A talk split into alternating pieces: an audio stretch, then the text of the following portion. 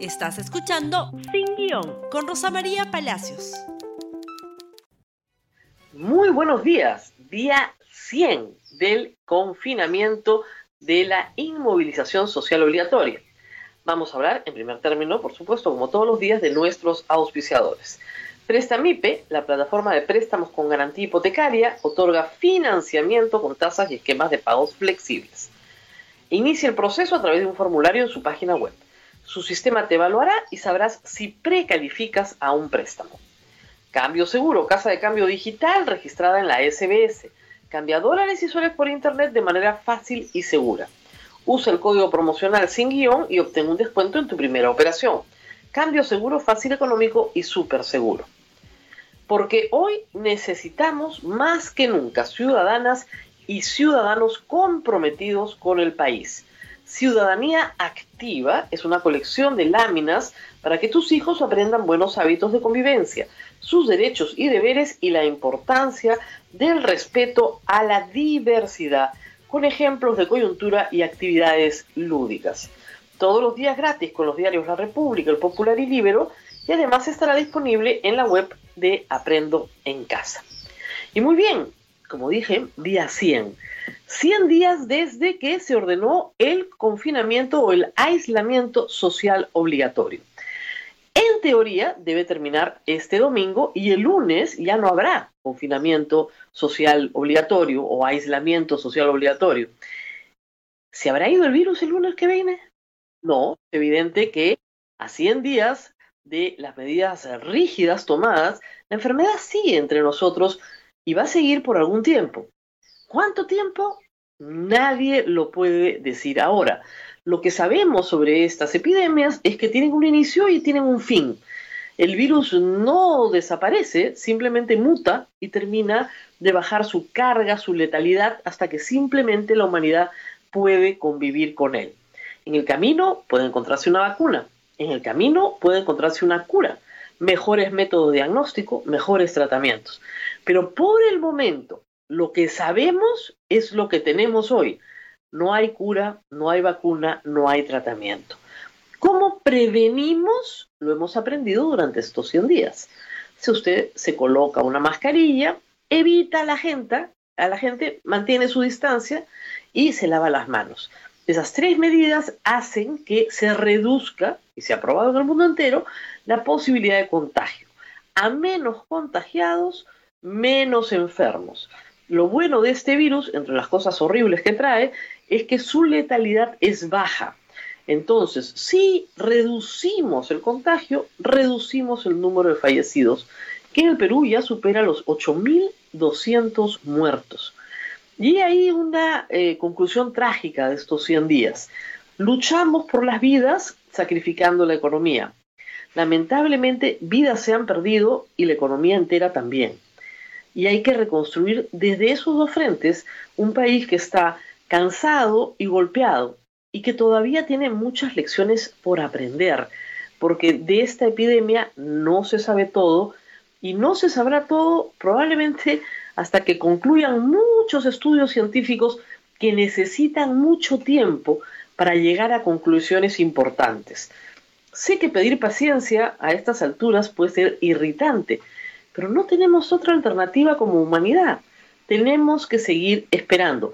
Pero, mientras tanto, no agravar. Como dicen los médicos en su juramento hipocrático, lo primero es no dañar. Y hay cosas que se han hecho mal y hay que decirlas y asumir la responsabilidad. Creo que una de las cosas más dañinas que se ha hecho en los primeros 100 días ha sido culpar a la gente de su propia enfermedad. Esto crea una situación de estigma llegando nosotros a pensar incluso que es preferible morir de otra cosa antes que de COVID. Se asume que las personas han sido culpables de su propia enfermedad. Eso es muy duro con la población. Eso genera una huella profunda en la población que esperemos pueda sanar con el tiempo hasta que las mismas personas dejen de culpabilizarse o que el Estado las culpabilice por su propia enfermedad. Y dos, la oferta sanitaria tiene que sincerarse. No se ha dicho toda la verdad y se ha dicho de una manera eh, muy elusiva. Hay toda una discusión ahora, una campaña contra los bancos y las clínicas privadas, como les decía ayer, son los malvados de la semana, ya no es usted, son estos, la empresa privada, en fin. Pero eso parte de que el gobierno no nos dice algo que tendría que haber dicho hace muchos días. ¿Alcanzan las camas o no alcanzan las camas? En Lima. Hay protestas contra clínicas privadas y las clínicas privadas dicen, perdón, hemos pedido el traslado de estos pacientes a salud y no los reciben. Al MINSA y no los reciben. Y el gobierno insiste con 70% de aprobación del señor Vizcarra que sí hay camas. Que hay camas para todos y que vienen muchas más. Y que no es necesario llegar a ninguna negociación con las clínicas privadas. ¿De quién es la responsabilidad, digo yo, de la clínica privada o del Estado que tiene la titularidad en la Ley General de Salud para que en caso de emergencia y no habiendo oferta disponible, pueda llegar a una negociación con las clínicas privadas en la medida en que tengan camas, porque podrían no tenerlas tampoco. ¿Se dan cuenta de la situación? La honestidad en el servicio público es esencial. Y eso es lo que ha faltado en esta pandemia. Nos ha faltado saber realmente cuál era el plan. Y lo que se ha hecho sin apreciar la sensibilidad del público ha sido aglomerarlo, cosa que es como que el ABC de lo que no debes hacer. Una visión militarizada, culpabilizadora de la población, lo que ha traído es más enfermedad la gente obligada a concentrarse en mercados, en bancos, por el Estado, con días de toque de queda de 24 horas, con los martillazos, con feriados de dos o tres días sin salir, lo único que han causado es una gran aglomeración.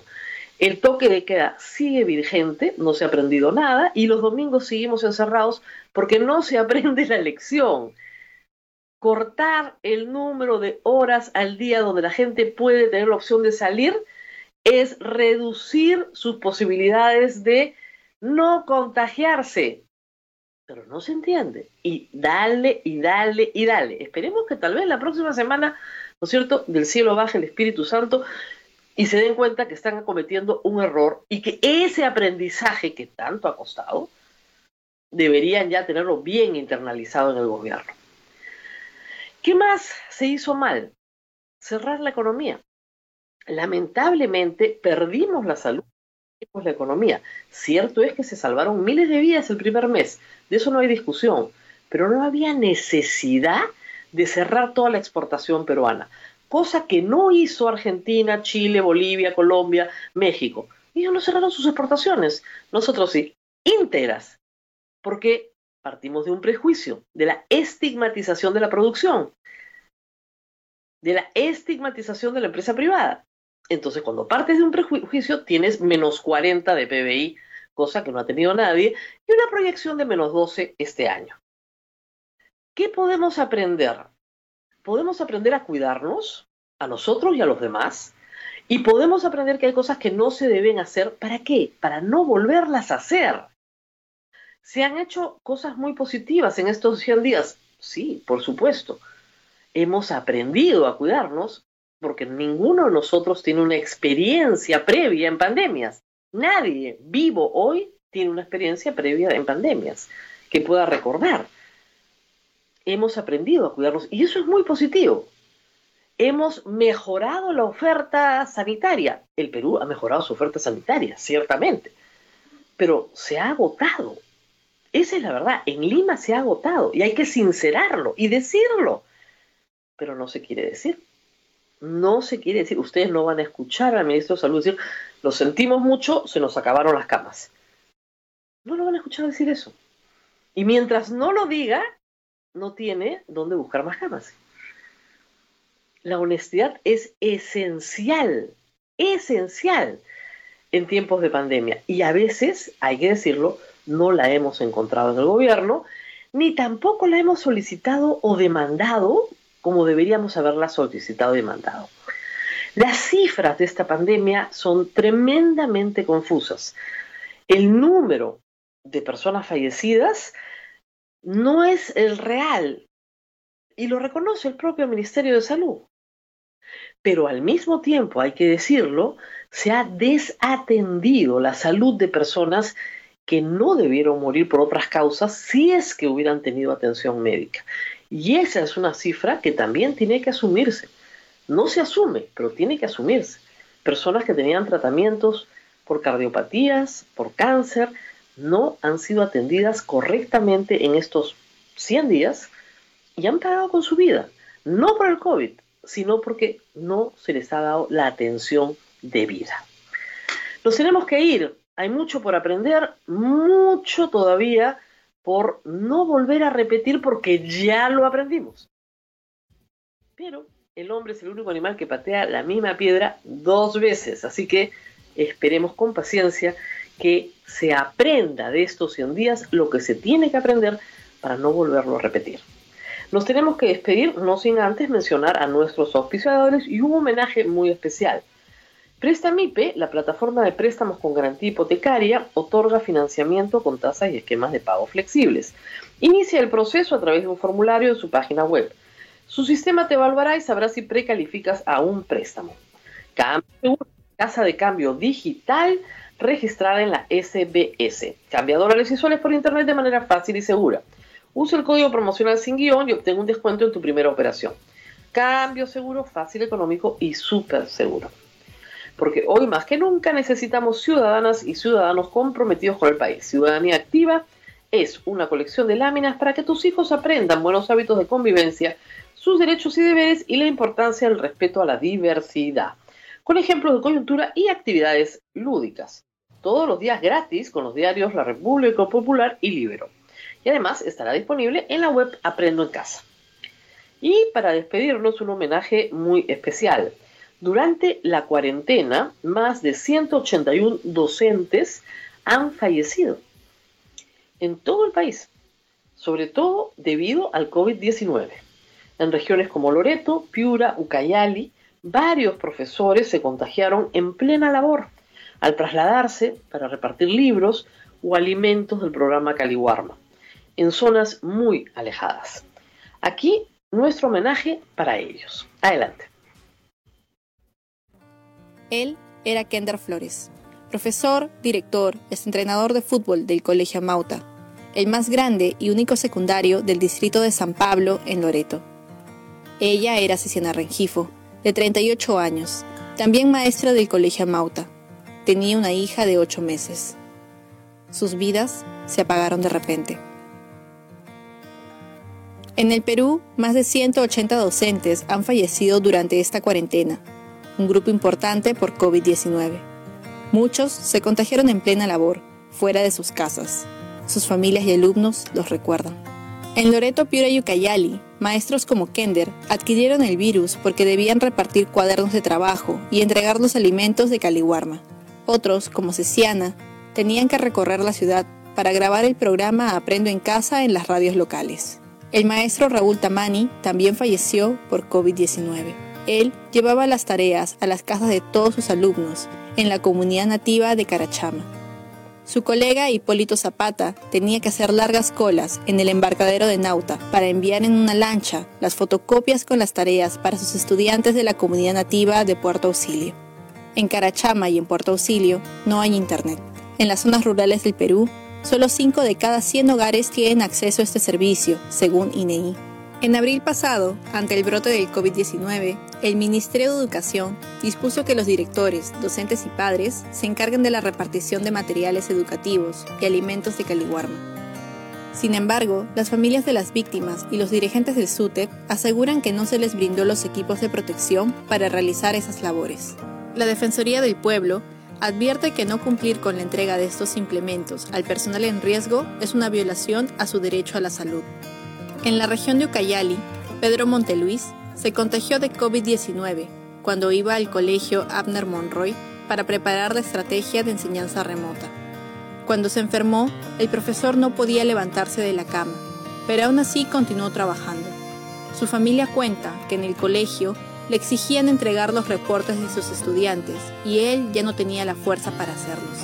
Según las normas del Minedu, los profesores que realizan trabajo remoto deben presentar cada fin de mes un informe a los directores sobre su labor y, de ser posible, adjuntar evidencias.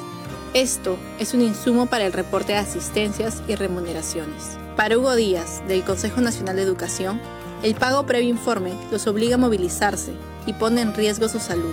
Por eso, pide garantizar el acceso a Internet para estos fines en zonas rurales. Son más de 500.000 profesores dedicados a la educación básica, de los cuales 360.000 enseñan en colegios públicos. Más de la mitad tienen hijos y es jefe de hogar pero muchos de ellos dicen que no volverían a elegir la carrera, porque pagan poco, es muy sacrificada y deben trabajar en condiciones inadecuadas. El COVID-19 lo ha puesto en evidencia. Los maestros mueren en silencio. Gracias por escuchar Sin Guión con Rosa María Palacios. Suscríbete para que disfrutes más contenidos.